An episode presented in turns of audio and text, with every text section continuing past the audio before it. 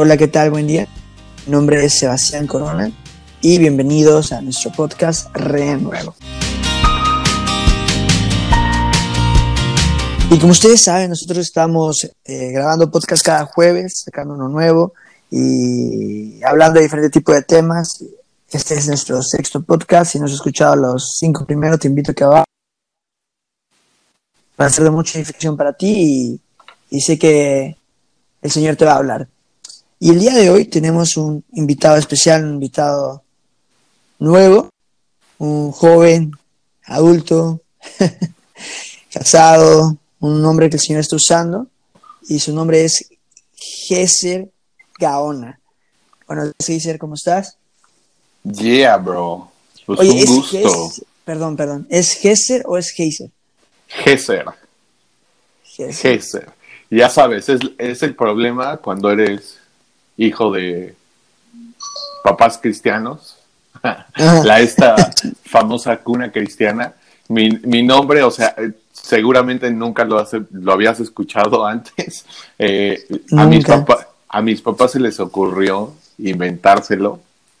Eh, combinaron la frase Jesús de Señor y entonces de ahí sale mi nombre, Gesser. No puedo creerlo, no me había dado cuenta. Sí, ahorita digo chido, ¿no? Me gusta mi nombre. En la primaria era todo un rollo así de... oh. Te hacían bullying. no me hacían bullying por el nombre, pero era así como que todo el tiempo me preguntaban, oye, ¿qué significa tu nombre? Y yo, no sé, no, o sea, siempre supe, pero era como, oh, todo el mundo me va a empezar a preguntar, ah, entonces eres cristiano, ¿verdad? Y ah, entonces no me gustaba. Geser.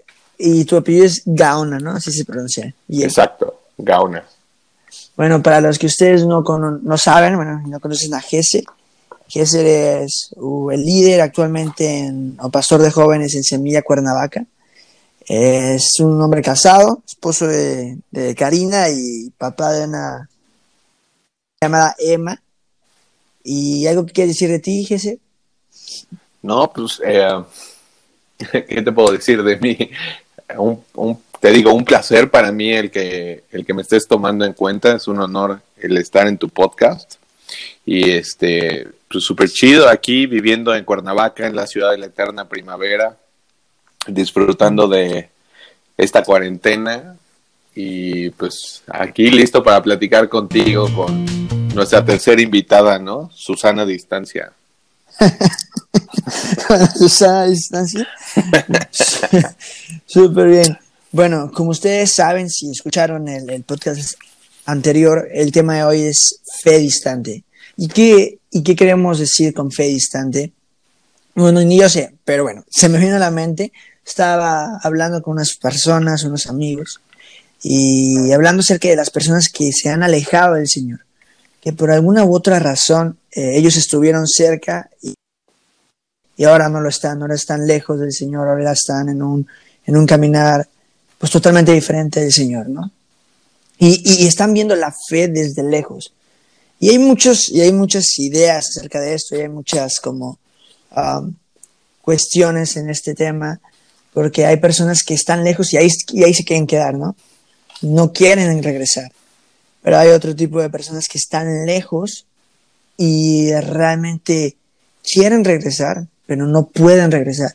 Como que hacen todo de su, de su parte y ellos realmente no pueden. Y hay otro tipo de persona que realmente nunca estuvo cerca y siempre estuvo lejos, ¿no?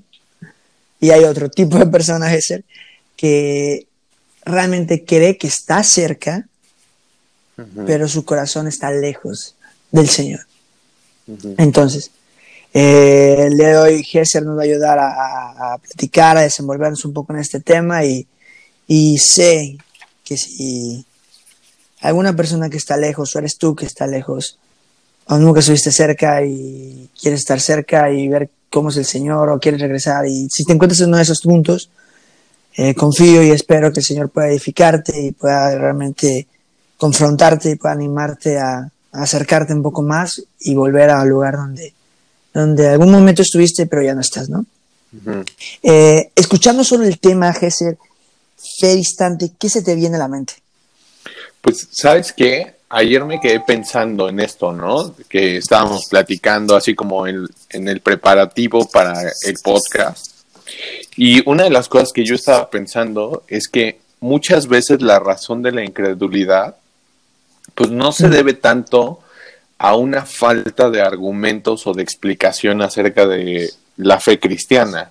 O sea, porque la neta, argumentos y razones para creer en el cristianismo, o sea, hay y hay suficientes.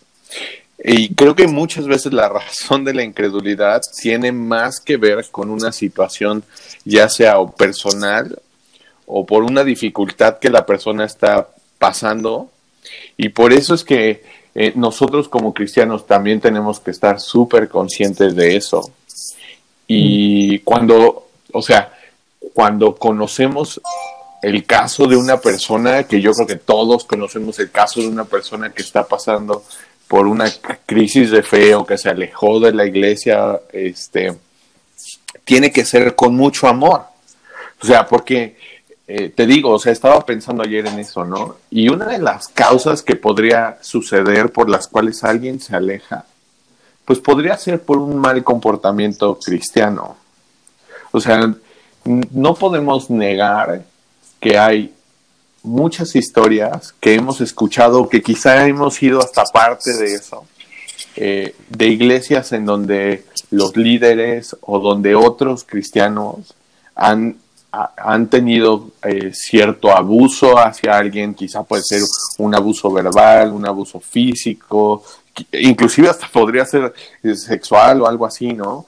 Ah, pero también ah, cuando no se tiene como un, um, una base real y un estudio profundo en la Biblia, pues muchas veces se tiende a caer en legalismos, que eso al final de cuentas pues termina afectando a las personas que están yendo a una iglesia y que se les ponen reglas que Dios nunca puso y entonces se le empiezan a poner estas cargas en las personas que terminan pues hartándose y terminan diciendo, no, pues yo no quiero tener nada que ver con ese Dios o con la Biblia cuando Dios nunca puso muchas de esas reglas.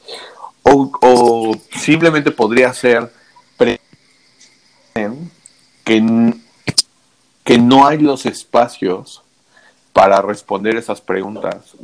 Eh, una de las cosas que yo he escuchado es que eh, a veces la iglesia tiende a estar contestando las preguntas que la gente se hace y que la iglesia a veces tiene un retraso de casi 10 años con las preguntas que realmente la gente tiene en, el momento, ¿no? Entonces creo que, creo que eso también es importante para nosotros tener en cuenta, de tener espacios en donde ah, las personas puedan expresar sus dudas genuinamente Ah, y ese es, ese es uno. Ah, no sé si tú quieres comentar otro, porque veo más. Sí, de hecho, e, e, ese es el primer punto, ¿no? Si alguien se aleja, tiene que haber una razón. Por ejemplo, si, no sé si te ha pasado, pero cuando las veces que yo me he alejado de algunas personas en mi vida, es por, por, por tal vez porque me hicieron algún daño, por tal vez salud, por tal vez eh, comodidad, no lo sé. Y entonces, pensando en este tema, eh, en mi Instagram hice una encuesta, una pequeña encuesta y e invité a mis amigos a que me puedan decir si tienen alguna razón o conocen a alguien que se haya dejado de la iglesia o del Señor o de, de Dios para, para, no saber más, más, perdón, no querer saber más. Y algunas personas me contestaron cosas muy interesantes. ¿eh? Uno me dijo, uno me dijo, lo voy a leer, ¿eh? Conozco una persona que iba a la iglesia desde pequeño, pero las amistades lo jalaron hacia el otro lado y empezó, y empezó a hacer cosas que no le agradan a Dios y no, y no sé si lo invadió la culpa o algo, o algo parecido, que ella no quiso volver más. Eh, lo llamativo del mundo creo que fue lo que a él lo alejó. O sea, el mundo simplemente lo alejó, sus amistades. Y hay, otra, y hay una persona que se expandió y me mandó como 50 razones. no, te, voy a leer todas porque si no vamos a estar aquí todo el día. Pero entre una de esas razones fue, eh, yo salía con un chico, eso dice la persona, y el chico era un chico cristiano, un chico de iglesia, y de repente él empezó a, pretenderme, bueno, empezó a pretenderme y de repente empezó a salir con otra mujer, con otra muchacha de la iglesia, y eso para mí fue tan doloroso que decidí ya no acercarme a la iglesia. Y entre otros, hay muchas razones que hacer. Hay muchas razones por las cuales una persona decide alejarse de, de, de, Dios. ¿Tú crees que todas las razones que puedan haber son válidas, son aceptables, son correctas? ¿O cómo lo verías tú? Mira, creo que podríamos como rápido decir, no, pues es que se fueron por pecado. O sea, como que no, pues porque su corazón es malo. Ok, y, y sí, nuestro corazón es malo y somos pecadores, ¿no? Pero a, lo que voy es que también hay ciertas cosas que pueden influir. O sea, por supuesto que en un caso de inmoralidad o de, de, me refiero a un caso de inmoralidad, al hecho de tener, de no querer renunciar a un pecado en particular, claro que es una razón, ¿no? costo del discipulado. O sea, porque mm. lo que Jesús nos pide es, niégate a ti mismo, toma tu cruz y sígueme. O sea, ahora, si Jesús, si, si no has encontrado a Jesús, en Jesús tu máximo tesoro y tu más grande deseo, pues el negarte a ti mismo, tomar tu cruz y seguir a Jesús, o sea, es una locura, es, es imposible. Pero también uh, hay otros factores como, como platicábamos ahorita al principio, ¿no? O sea, podría ser no solamente tu pecado, sino el pecado de alguien más, o sea, el, mal comportamiento de, otro cristiano o de alguien que se llama cristiano, pero también pienso que podría ser eh, situaciones de angustia. O sea, puedo pensar en una persona que um, está enferma o que tiene a un familiar enfermo y que ora, ¿no? Y, le pide a Dios que sane a su familiar o quizá tiene una crisis eh, económica o está pasando por alguna situación difícil y entonces está orando y está buscando y pidiéndole, ¿no? O sea, Dios ayúdame, o sea, ayúdame con esto, sácame de esto y Dios simplemente no responde la oración como esta persona esperaría. Y entonces es como, no, pues entonces... Uh, realmente tú no estás cerca, ¿no? y, tal vez puede ser un um, mal entendimiento acerca de lo que la Biblia es y del carácter de Dios.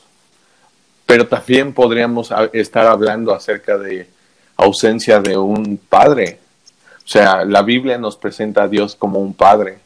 Y si en tu vida nunca experimentaste lo que es un buen padre, amoroso, eh, quizá que creciste en una familia sin un rol este, de papá, pues va a ser difícil poder eh, entender o poder conectar con, o sea, si el papá físico que se supone que podemos ver, tocar, oír, sentir, no estuvo, imagínate con un padre que no podemos ver, oír, tocar y sentir físicamente, sino que es eh, no, pues no a través de los ojos, sino a través de la fe, ¿no? Entonces, pienso que todas estas cosas sí influyen a la hora de que una persona eh, deja su fe o se aleja, sí. Y sabes qué es lo que, me, lo que vas a decir, es muy, muy, muy fuerte y, lo recuerdo así, tengo una historia relacionada con eso. Eh, tenía una persona muy, muy, muy cercana a mí, muy cercana, me amaba mucho. Y esta persona Mira, estudió en un instituto bíblico eh, y lo invitaron a plantar iglesias. Eh, tenía, tenía mucho potencial y realmente tenía las oportunidades ahí. Pero él tenía un pecado muy fuerte, o una lucha muy fuerte, que realmente en la que él estaba perdiendo. Su pecado era la, la inmoralidad sexual con personas de su mismo sexo. No sé si me explico. Entonces, eh, y luego diciendo esto va a haber muchos comentarios, no, hey, no, esto, esto, y luego vamos a hablar de, ese tema, pero vamos a, hacerlo como superficial, no vamos a contar la historia. Esta persona eh, constantemente como iba y regresaba, ¿no? Ya no quería saber nada de Dios, luego regresaba y volvía y quería entregar su vida al Señor y de repente volvía a irse y era como que su patrón, ¿no? Y un día eh, lo cacharon a él, su mamá lo cachó a él haciendo pues lo que no debería estar haciendo, ¿no? Y me dijo, puedes hablar con él, es tu amigo, él te escucha, puedes confrontarlo y animarlo. Y pues como amigo y una petición de una madre y con la confianza que tenemos, pues fui, fui, a hablar con él y tuvimos una plática y una de sus respuestas fue esta, ¿dónde estaba Dios cuando yo oraba y clamaba a Él para que me quitara estos deseos? ¿Dónde estaba Dios cuando yo llorando le decía, Señor, si tú no quieres que esto esté ahí, quítamelo? ¿Me entiendes? qué, buena pregunta. buena pregunta. Me dijo, estuve clamando a Dios seis años para que Él me quitara esto. Y Él no respondió. ¿Qué opinas de eso? Y tú qué le respondes, estás en medio de su angustia y, y, tú lees en la Biblia que dice el Señor, clama a mí y yo te responderé y, te limpiaré y te mostraré cosas ocultas y si te acercas a mí arrepentido. Entonces hay muchas cosas que tú dices, no, pues tienes un poco de sentido lo que estás diciendo. Pero hay una respuesta para eso, ¿no? Hay, hay, una, una razón por cual tal vez no estás limpiándote o no estás eh, teniendo victoria en esa, en esa, en esa, en esa lucha. Entonces, ¿qué Hay razones, hay muchas. Y, puede ser que alguien habló mal de ti en la iglesia, puede decir que alguien no te saludó, puede decir que, como tú dijiste, una consecuencia de algo que tú hiciste mal, salió la luz y la vergüenza o, la, o el orgullo muchas veces tampoco pues, te permiten eh, pedir perdón o no sé, y, y decides irte. Y yo creo que el irte es el camino más fácil. Yo creo que alejarte es el camino más fácil. Y Obviamente es un camino justificado, ¿no? Podría decir, entre comillas, justificado y con razones válidas. Pero la pregunta es, ¿qué pasa si ya estoy lejos, hacer? ¿Ahora qué hago? Sí, ya me dijiste que estoy lejos, ya me dijiste muchas de las razones por las cuales me alejé, pero tú no sabes, mucha gente puede decir, y, yo, me, yo me encontraba en ese lugar como mi amigo Tú no sabes cuántas veces quise volver. Tú no sabes cómo está mi corazón ahora mismo, que tiene una necesidad de regresar al Padre. Pero tú no sabes, Eras, cuánto batallo y cuánto no puedo regresar. ¿Cómo lo hago? ¿Qué, le dirías a alguien que se encuentra en esa situación? Mira, o sea, me acuerdo mucho cuando leí uh, Mero Cristianismo de C.S. Lewis había una parte donde a mí me rayó mucho lo que él dice acerca de eh, cuando oramos a Dios y, clamamos para que quite ciertas cosas y Él no las quita, mm. que, realmente creo que eso es algo que todos vivimos y que todos estamos pasando. O sea, si alguien que está escuchando tu podcast se siente igual que tu amigo, sea, es importante que sepa, no está solo, ¿no? Eh, todos en una u otra, de un de un pecado o de otro pecado, de alguna forma o de otra forma, todos estamos pasando por una situación así. Eh, mucho del cristianismo es esperar. Y, este, y hablando de eso, eh, C.S. Decía que hay ocasiones en donde Dios no quita pecados que nos gustaría que quitara de nuestra vida y que lo buscamos y le pedimos, pero no los quita porque nos está enseñando a buscarlo aún con ese pecado. ¿Te imaginas si Dios quitara todos nuestros pecados? Pues ya no habría por qué eh, estar en esta tierra, o sea, ya estaríamos en el cielo, ya estaríamos santificados, ¿no? O sea, ya seríamos iguales a Jesús, cosa que no, o sea, estamos en este mundo, mundo caído, y tenemos que estar lidiando con, con nuestro pecado todos los días, todo el tiempo, o sea, mi orgullo. Sí. Creo que, creo que es parte de permanecer ahí, ¿no? Sí, claro. Parte de permanecer en Cristo. Sí, y la verdad, o sea, es mejor, es mejor estar conscientes de nuestro pecado y, y de poder decir, o sea, yo aún no he sido libre de mi orgullo, de mi soberbia, de mi envidia, y, y quizás los que están escuchando es, no, pues chale, sí está bien mal este chavo, ¿no?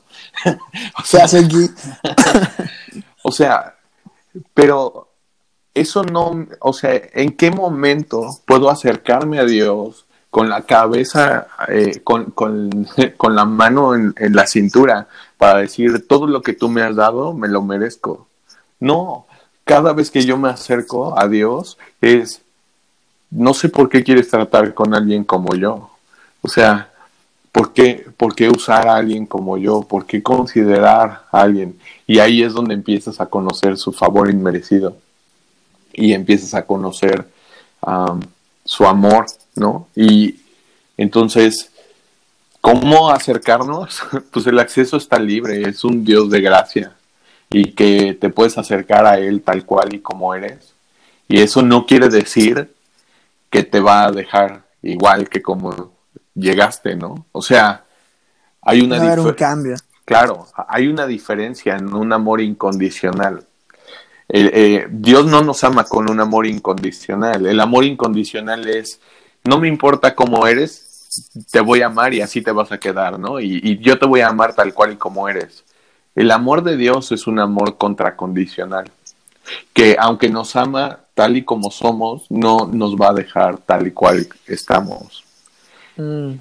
Y, y, eso es importante, o sea, porque podemos acercarnos con toda confianza, aún con nuestro pecado y ser conscientes. Y sabes que cuando eres consciente del, del pecado que tienes, entonces también el trato hacia las otras personas va a ser diferente. Y cuando hay alguien que se aleja y cuando hay alguien que eh, está cuestionando y que está agarrando su pecado a Dios, ya no lo ves con juicio y ya no lo ves como, ah, este, este miserable pecador, ¿no? Sino, no, es, bro, estamos en las mismas y lo único que, nos puede sostener es, la gracia de Dios. O sea, decías hace ratito, o sea, el camino más fácil aparentemente es el alejarse. Pero tanto si te alejas como si te quedas, de los dos lados vas a sufrir. Nada más, o sea, porque, o sea, Satanás anda como león rugiente buscando a quien devorar. Estamos en una guerra espiritual y, este mundo es un campo de batalla, ¿no? Y, la verdad, o sea, Satanás se encarga de ponerte el pecado y presentártelo súper atractivo, pero el, el fin de cualquier cosa que no es Dios es destruirnos. Eso es lo que Él quiere. Entonces, sí, seguir a Jesús requiere dolor y, sufrimiento, pero hay vida eterna al final de eso. Y el pecado y el alejarte te ofrece un supuesto placer y una supuesta comodidad y, y, un camino fácil aparentemente en lo temporal, pero al, a lo eterno lo que te ofrece es dolor y sufrimiento, pero eternamente. Entonces, la neta, o sea, yo digo, yo prefiero el dolor y el sufrimiento en este tiempo, peleando contra mi pecado, para poder disfrutar de una eternidad con Dios, ¿no? O sea. Y, ese, y eso que dices es la realidad. En cualquier de las dos maneras, cerca o lejos, eh, hay sufrimiento. Y tenemos que comprenderlo. ¿Para qué? Para que más adelante no digamos, pues esto nadie me dijo que iba a doler tanto, nadie me dijo que iba a ser tan, tan difícil. Pero la gran diferencia que yo veo es, si tú te cortas eh, un poquito el dedo en tu casa, va a estar ahí el Padre para ayudarte a limpiarte. Vas a estar ahí para poder sanar. Si tú, si, tú, si tú te enfermas, no hay mejor lugar que estar en casa para descansar. Pero imagínate que te enfermes en la calle, donde no tengas un lugar para dormir, donde no tengas un lugar para descansar, eh, que te cortes en un lugar lejos de, de, de, lo, de donde haya un lugar, un poquito de agua, una pequeña venda. Entonces, si te cortas, si te enfermas lejos de casa es un poco más difícil y de sanarte, de curarte, pero estando en casa vas a encontrar todo lo necesario para poder estar eh, de alguna forma estable, descansando en, manos de un padre que te cuida. No, y perdón que te interrumpa, tomando esto que estás diciendo tú, o sea, imagínate que no solamente es una cortada, sino que te, o sea, te vuelas el dedo por completo. O sea, ese dedo, la única forma en la que va a poder, o sea, podrás tenerlo en una hielera unos minutos, pero ese dedo, si está separado del cuerpo, va a morir. O sea, lo que tienes que hacer es ponerlo en hielo, ponerlo en la hielera, correr al hospital y que lo vuelvan a conectar en el cuerpo para que sane. ¿No? Y de pronto ahí tienes dedos desconectados de la iglesia que dicen, no, yo puedo, yo puedo estar sin la iglesia. No, o sea, eso se va a podrir. Necesitas estar conectado con el cuerpo. Y, sabes que me encanta que la Biblia nos da muchos ejemplos de gente que estuvo lejos, o sea, que, de gente que, que realmente quiso alejarse del, del, mundo del Señor y, y probar el mundo allá afuera. Y nos da, yo creo que nos da esos ejemplos para que nosotros podamos identificarnos con ellos y podamos ver cómo el Señor obró con ellos y podamos ver cómo el Señor los alcanzó nuevamente. Lucas 15. Lucas 15, a, lo largo de todo ese capítulo hay varias historias. La oveja perdida, la moneda perdida, eh, y, está la del hijo pródigo. Y hay dos, y ahí hay dos situaciones.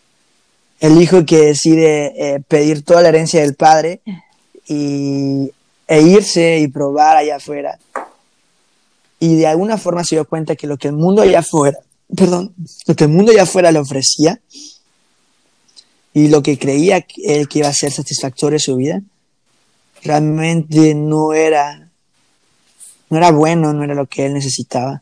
Al grado de que ya sabemos tú y yo cómo terminan, ¿no? Comiendo de los cerdos y, anhelando estar en casa del Padre. Y tal vez tú ya sabes, ¿no? Tú que escuchas ya sabes que te encuentras en ese lugar. Y como dijo Jesse, la respuesta está en, o una de las cosas que nos pueden ayudar cuando estamos lejos es entender que no estamos solos. Entender que el Padre tampoco nos ve lejos y distantes y nos dice, eh, aléjate, te fuiste, ahí te quedas, ¿no?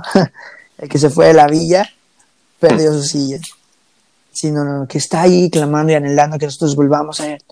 Y una de las cosas que también yo puedo ver es, si te fuiste, te alejaste por alguna razón de que alguien te hizo daño, por alguna razón de que alguien, eh, hay un tercero involucrado, primero es, no mires a la persona, mira a Jesús.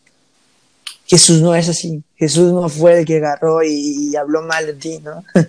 Jesús no fue el que agarró y, digamos robó un poco de tu dinero, te dio una bofetada o te insultó, o no te vio feo, o te vio feo. Jesús no fue esa persona. Entonces, vuelve a ese lugar, vuelve con Jesús y, y, entendamos juntos que Jesús no somos muchas, Jesús no es muchas veces como nosotros lo representamos, ¿no? Lo mal representamos. Porque sé, ser que hay mucha gente tal vez que está escuchando que está lastimada en, donde su corazón hay dolor. ¿Por qué? Por, por muchas veces culpa de nosotros, ¿no? De culpa de la iglesia. Sí sé que no toda la iglesia es, es la que mal representa a Jesús, pero hay una pequeña parte que sí lo hace. Y ahora, Jesús, en ese punto hay, otra, hay otro tipo de personas, ¿no? Los que estamos cerca, pero que muchas veces no nos damos cuenta de que tenemos un corazón lejano. Por ejemplo, la palabra del hijo pródigo, ¿te acuerdas? Eh, hay un hermano que se queda en casa y ese hermano que se queda en casa realmente sin un corazón ha dejado el padre. La pregunta aquí, Jesús, es, ¿cómo yo darme cuenta que estoy lejos del Señor estando cerca? Y si estoy cerca del Señor y ya, ya puede percibir esto, ¿cómo yo poder acercarme a Él? volver a ese llamado primer amor. Bro, pues, uh, o sea, una de las... Cada vez que eh, nos acercamos a la Biblia, cada vez que escuchamos una predicación, y, y no aplicamos lo que escuchamos, es como si se estuviera haciendo una costra en nuestro corazón. Entonces, y eso se va endureciendo y endureciendo hasta que se va haciendo un corazón de piedra. Y yo, ah, en lo personal, en mi vida, donde para mí es fácil identificar cuando estoy alejándome, es ah, falta de agradecimiento, o sea, como que empiezan estos síntomas, ¿no? Al final de cuentas no es la enfermedad en sí, simplemente son los síntomas de un corazón endurecido que empieza, empiezo a quejarme, eh, falta de agradecimiento, empiezo a, te digo, la soberbia, o sea, todo empieza a, todas las cosas que no son Jesús empiezan a adquirir mayor valor y todo lo que tiene que ver con Jesús empieza a disminuir. ¿Y cuál es el camino de regreso? Pues arrepentimiento, regresar a Dios, metanoia, ¿no? Eh, mi pastor siempre pone eso como voltear un calcetín, o sea, como cuando volteas un calcetín, simplemente metes la mano y lo volteas, eso es arrepentimiento. Y una cosa que, que, estoy pensando con respecto a esto es, o sea, puedo pensar en Pedro, ¿no? Que, o sea, tenemos que tener cuidado de no ver a Dios como eh, un policía que está listo para ver cuándo nos equivocamos, para darnos un zape. O sea, porque mm. Jesús, ¿no? Con Pedro, lo primero que él le dice es, o sea, Pedro, estoy orando por ti porque vas a ser zarandeado. Cuando Jesús sabía que Pedro lo iba a negar, lo primero que vemos es a un Jesús intercediendo por Pedro. Y luego Pedro va y lo niega una, dos, tres veces. Y en la tercera vez que lo niega, Jesús lo voltea a ver, Pedro voltea a ver a Pedro y se están viendo a los ojos el uno al otro. Y no ves a un Jesús con un te lo dije, ahora sí viene juicio contra ti. No, no, no, ves, ves a un Jesús que está dolido eh, por el pecado de Pedro. Y después cuando va a la cruz, resucita y Pedro ve a, su Señor, o sea, la primera reacción de Pedro fue correr hacia él, ¿no? Y, y, se quita, o sea, es más, se vuelve loco porque está arriba de una barca y en lugar de quitarse la ropa para meterse al mar y correr hacia Jesús, se pone la ropa, empieza a correr hacia él cuando se estaba metiendo al agua, que lo natural es pues te quitas la ropa, ¿no? Te pones traje de baño, pero él lo hizo al revés. y corre a Jesús y vemos a un Jesús que lo restaura y que a un Pedro que negó a Jesús tres veces, lo restaura tres veces y lo llama al ministerio. Mm. Y, y, ves a un Pedro siendo usado y alcanzando a personas y termina como el líder de la iglesia y después de lo que hizo, ¿no? Y eso es, y eso es la gracia y la misericordia de Dios. Y por eso puedes ver a un Pablo, que era un terrorista religioso, siendo usado por Dios y diciendo en, sus cartas, me tuvo por fiel, me tuvo por fiel. Entonces, ah, no hay nadie que esté tan alejado de Dios que la gracia no lo pueda alcanzar, ¿no? Que la gracia y el perdón de Dios no lo pueda alcanzar. Y como hace rato decías, o sea, sí, hay muchos, eh, podría ser unos malos ejemplos de cristianos, pero no sé si has escuchado esta frase de que eh, si tú conoces la iglesia, o sea, si tú conoces la iglesia perfecta, no vayas porque la vas a echar a perder. Porque la contaminamos. Porque la vas a contaminar. Entonces, sí, o sea, la iglesia está llena de gente hipócrita. El mundo está lleno de gente hipócrita. Pero Jesús no es hipócrita. Y Jesús nos, o sea, nos juega a carta abierta y nos dice, ¿le entras? Y la verdad, ¿qué tenemos que perder? Absolutamente nada y tenemos todo que ganar. Y esto, y esto, y esto es, es una realidad. No perdemos nada y ganamos todo. Y si tú estás escuchando esto y, eh, y te encuentras en una de estas situaciones, o te encuentras como mi amigo, ¿no? Que dijo, llevo seis años batallando, o llevaba seis años batallando, y Jesús nunca hizo nada, ¿no? Según a, su perspectiva, Jesús nunca estuvo ahí. Pero la pregunta es esto, ¿no? ¿Cómo sabes que no estuvo ahí?